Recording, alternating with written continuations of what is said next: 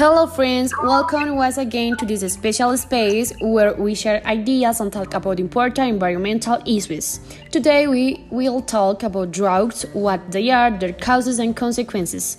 Together with Maho today this meeting will be great. So let's start. Hi, Maho! Hi, Luz. So, what is drought?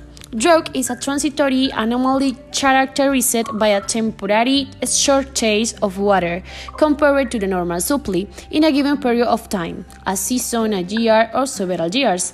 Drought is very recurring and dependent on supply and demand from society and the environment. Droughts differ according to the magnitude, duration, intensity, ecosystem, and human activities. What are the causes of a drought? The causes of a drought involve natural and anthropogenic factors. Normally, the main cause of any drought is the scarcity of rainfall, which results in a lack of water resources necessary to supply the existing demand.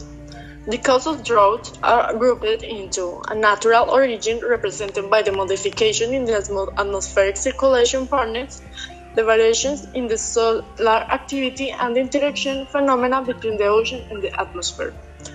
Anthropogenic origin.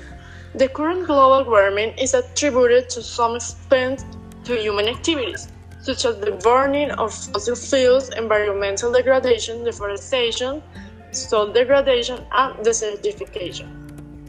The alteration of natural geological systems. Are the consequences of a drought?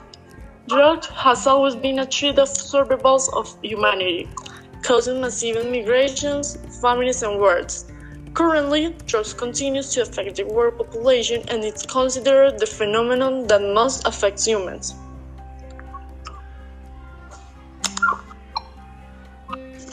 So, that is all, guys. I hope you have enjoyed this space. See you soon.